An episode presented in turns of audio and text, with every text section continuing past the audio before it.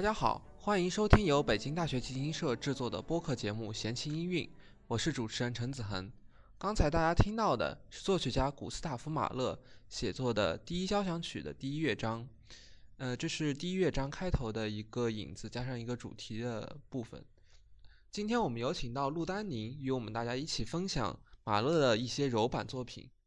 呃，大家好，我是陆丹宁。呃，很长时间我就已经想呃做一期节目了。其实我本来不想做马勒的，因为大家都知道我想做马勒，然后呃这个就没有什么悬念了。但是后来想，我还是对这这个作作曲家比较熟悉，所以说我还是过来做马勒。就是上次也是看到一个。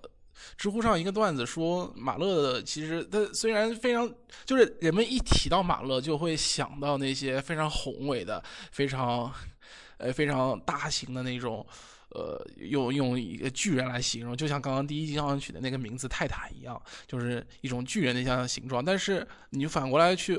重新听一下那马勒的一些柔板作品，你会你会你会惊叹于他的柔板，就是写的非常非常感人至深，而且。非常细腻，能深入到每一个角落。那我们回来谈一谈马勒本人的交响曲的特点。刚刚已经说了一个是编制非常大，呃，马勒的交响曲几乎每每一首都用到了四管编制，呃，甚至还会出现像第三交响曲中间有七把七到八把圆号，包括甚至到第八交响曲的千人交响曲，呃，这当然是一个比较呃明显的一个特点。嗯，还有就是它内涵的丰富性，就是非常著名的。马勒说过：“我我的交响曲必须包含的是整个世界。”呃，我相信也有一些同学经过我的安利看过了伯恩斯坦呃对马勒的一个介绍。我个人觉得他的介绍应该是非常靠谱的，因为他作为马勒的后任指挥家，是对马勒当初的环境非常非常的熟悉。呃。所以说这边也顺便提到了马勒，他其实在世的时候，他的主职是呃主要职位是作为指挥家，而不是作为作曲家。作曲家只是他的副业而已。但是他的作品当初也不太被为人所知，而且他留下来的叫呃作品也几乎都是大块大部头大块头的作品。呃，当然了，呃，在马勒的交响曲里面，它既然是要包含整个宇宙，它要包含所有的东西，那一定就会有很多矛盾与对立的地方。它里面有不仅有那些情绪上的对比，比如说欢乐与悲伤，呃，激动与平和，而而且他们经常会被交织在一起，而且你会发现中间有非常多的矛盾在里面，就像伯恩斯坦所说的那样，马勒在交响曲里面表现的他童年的天真与成人式的复杂世界，他的声乐与交响乐的那个对比都是非常非常的明显的，呃。我们先接触一下马勒的第五交响曲的第四乐章，这首也是，呃，马勒最脍炙人口的作品，也是他接受度最广的作品，呃，据说也应该是当初普遍为人们接受的，就是马勒在世的时候普遍为人接受的，呃，可能不是唯一，但是应该是最广泛接受的，所以说会被人单独拿出来去演奏。呃，甚至也会作为各种的什么电影配乐，甚至，嗯，肯尼迪的葬礼弥撒上，伯恩斯坦也会也是演这个乐章。这个乐章虽然虽然他只用了所有的弦乐器，当然他的弦乐器是包括了一架竖琴，还有正常的弦乐声部，但是，嗯，它是一个大编制的一个弦乐弦乐器，它本质上还是一个非常大的编制的交响乐团，它它的弦乐器必须是。在四管编制下的一个弦乐器，它才能演奏出这样的一个效果。当然，本章乐章的速度标示为小柔板，并且马勒在乐谱上应用德文标志出了非常慢这样的字眼。呃，曾经有资料说，马勒在写这个作品的时候，实际上是旁边写了一首小诗。这首小诗是，嗯，马勒对他的妻子艾玛所作。嗯，英文大意是这样：How much I love you。You, my son, I cannot tell you that I that with words. I can only lament to you my longing and my love, my bliss. 很显然，这是一首他写给他妻子的一首情歌。但是，嗯，马勒毕竟是马勒，他并不完全像是一首情歌的形状。它更多的也是一种，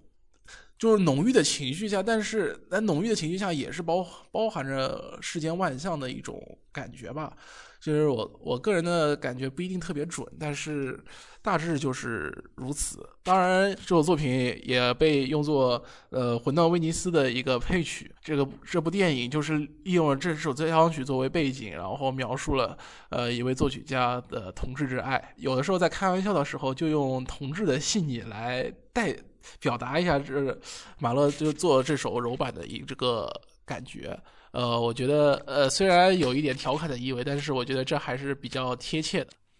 接下来我们将要听到的是马勒升 C 小调第五号交响曲的第四乐章，由丹尼尔·巴伦博伊姆指挥芝加哥交响乐团演奏。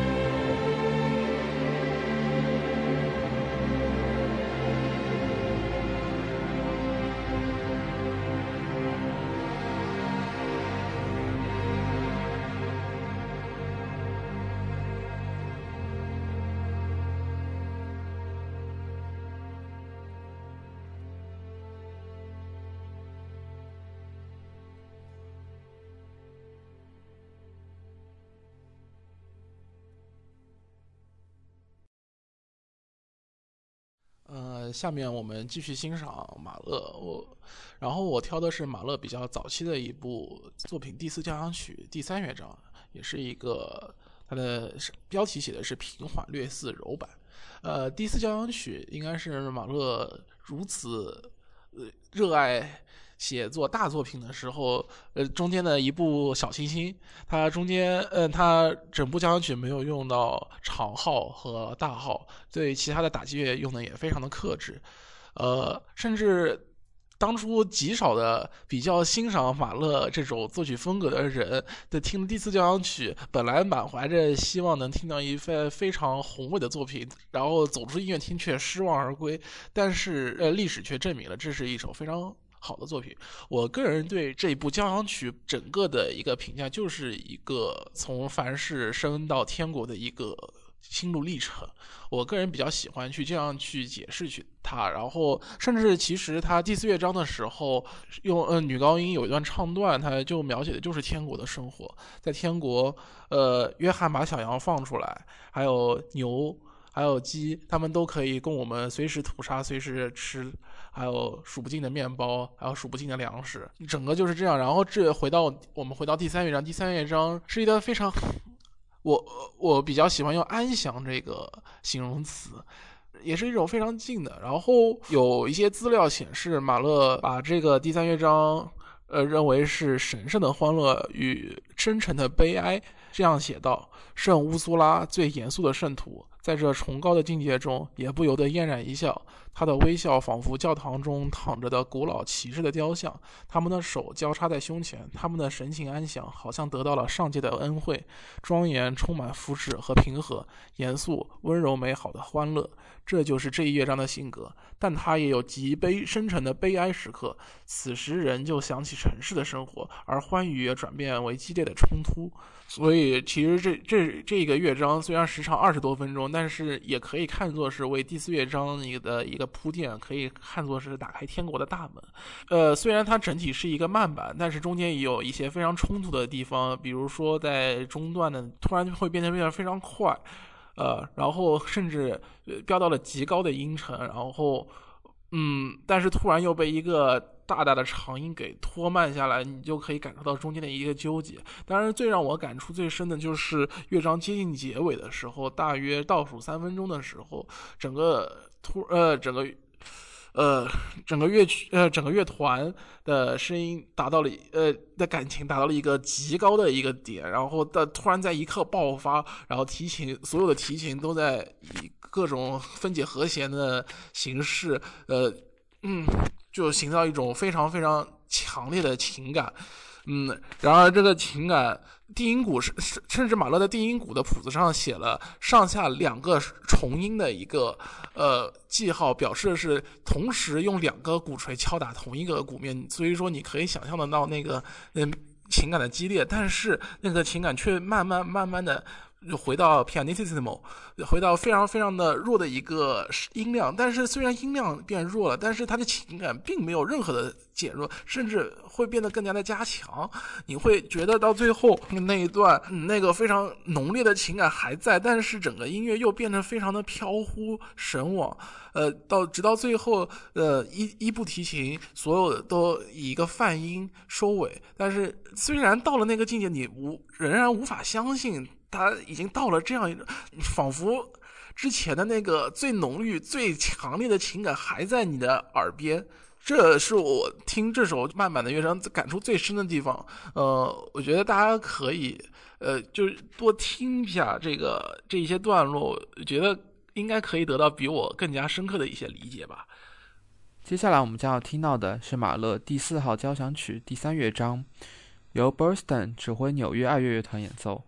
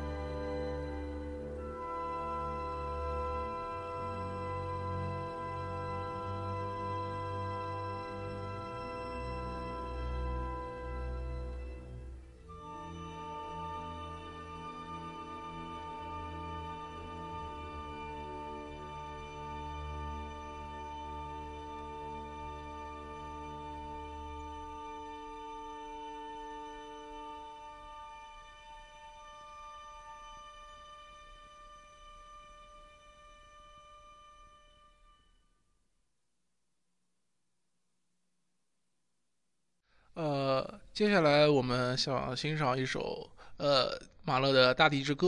呃，这首算不算交响曲呢？其实我相信马勒是本人是想让它算交响曲的，但是他故意不起个交响曲的题目，因为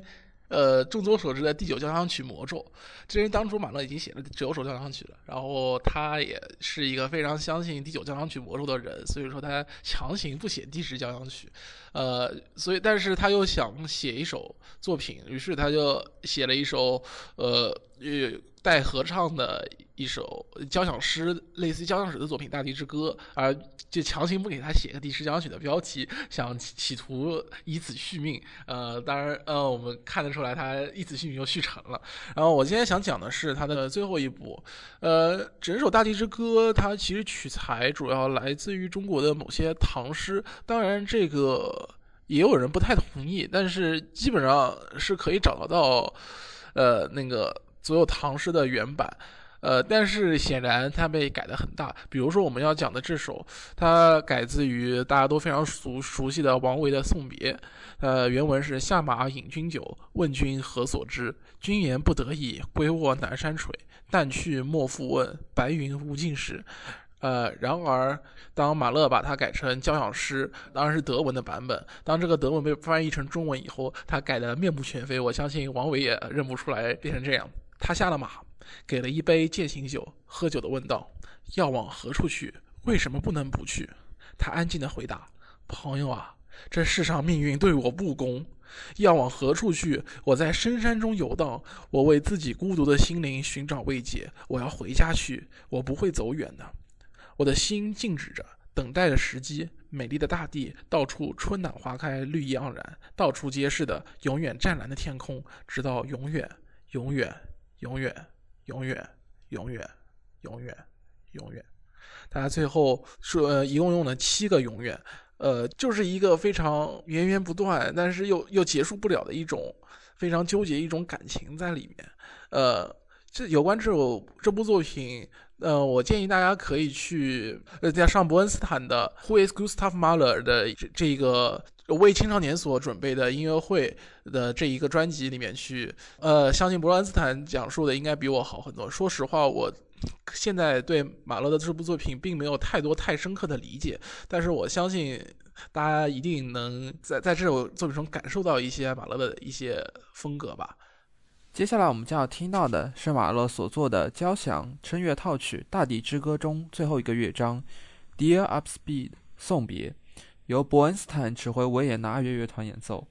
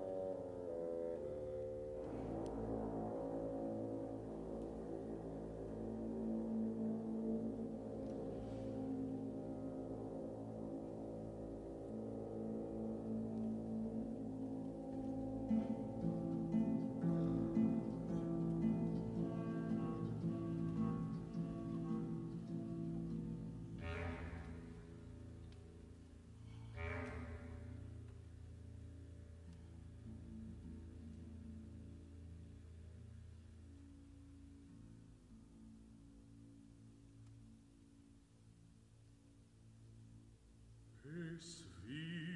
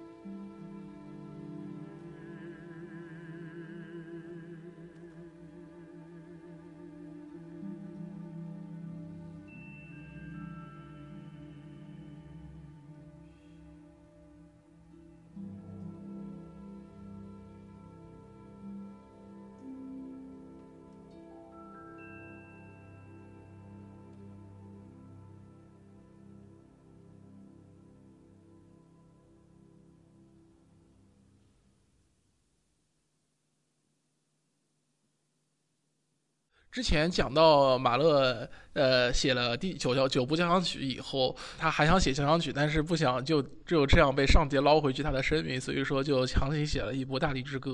然后当他写完这部《大地之歌》以后，觉得，哎，我明明写了十部交响曲，但是你老天并没有算数嘛，这个好像人好像可以写超过九部交响曲的。然后他就幸灾乐祸，就开始谱写他的第十交响曲。然后果不其然，第十交响曲写了一半他就挂了。呃，当然了，呃，这只是这是一个猜测，但是第十交响曲现在留下来的是一些手稿，呃，当然马勒对他有一个比较详细的规划，甚至对其中的第一、第二、第三乐章都有不同程度的谱写。当然，到了第四、第五乐章以后，就只剩下一些草稿。呃，当然，即使现在留下来资料最丰富的第一乐章，我个人认为它应该也不是马勒所期望的最终版本，因为。马勒他是对自己的作品有非常强烈控制欲的一个人，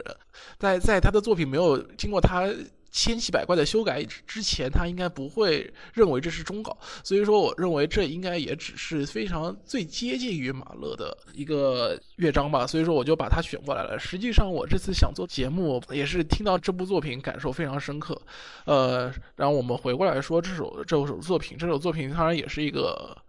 呃柔版，呃。马勒在他中期，然后写完第五、第六、第七、第八交响曲以后，我个人觉得他应该至少至少已经大部分达到了他所他的交响曲描述整个世界的这样一个目的。包括他的第八交响曲动用了亲人的这么样一个规模，其中两个四声部合唱团，包括还有儿童合唱团，包括管风琴、竖琴什么的，总共这样的庞大的规模，真是描述了世间万物。嗯，当然到这以后，那你会问他，既然都已经全部写完，那还能写什么呢？呃，在这部第十交响曲的开头，我就感受到了这一点，就他这已经写完了，相当于整个人已经结束了，或者说听这这首作品的时候，感觉整个宇宙它已经从诞生到繁荣到衰退到灭亡，整个宇宙已经结束了。在这部交响曲聆听的时候，你感觉你好像已经远离了整个你所在的这个世界所在的宇宙，好像宇宙就退化成你眼中很远方的一条线。这部电影的开头就是宇宙的开始，然后到大爆炸，然后到我们生活的世间万物，然后再到呃大坍缩到结束。你你看的整个宇宙，整个所有发生事情，好像就在那一条线上面。然后这个时候。这个时候，如果有背景音乐的话，那应该就是马勒的这部第十交响曲的第一乐章。呃，他先以中提琴，就只有中提琴声部，呃，出现了一段长达一到两分钟的一段旋律，然后，嗯，由其他乐器再配合，然后再去发展这些。我不想太谈结构上的一些细节，但是我觉得可以感受得到，就是整部作品。感觉就真的是一个很旁观者一样，这世间再再激烈的恨，再激烈的爱，它又能算得了什么呢？呃，就是一些虽然这些音符看起来很简单，甚至它上了就只有单声部的这个旋律，它看起来很简单，但是实际上它包含了整个所有的世界。呃，你可以感受得到，它做到了世界的尽头，呃，这一切已经不算什么了。接下来我们将要听到的是由古斯塔夫·马勒所作的升 F 小调第十号交响曲的第一乐章，由阿巴多指挥维也纳爱乐乐团演奏。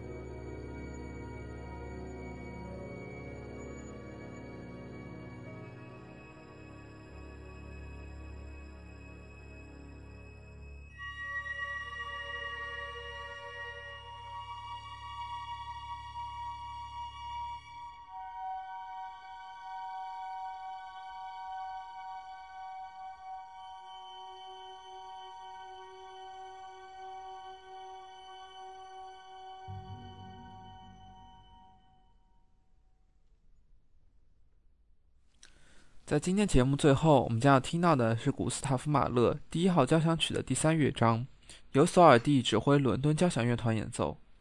呃，非常呃感谢大家能听完这是呃这一期的节目，相信很多人都已经倒下了。不过我还是想说，呃，不要就看着这个画就。呃，看着马勒这两个字就浑身发抖。我觉得马勒的作品虽然并没有莫扎特那么好接受，但是他还是一部呃一个非常伟大的作曲家。我还是希望大家能够去多听一听这些音乐。也许你第一遍听的时候，并不能知就里，但是可能多听几遍，你就能理解到他伟大的地方在哪里了。当然，祝大家呃悬崖勒马。如果对闲情音乐节目有任何的想法或者意见，也欢迎在我们的微信公众平台上留言。那么今天节目就到此结束了，我们下期再见。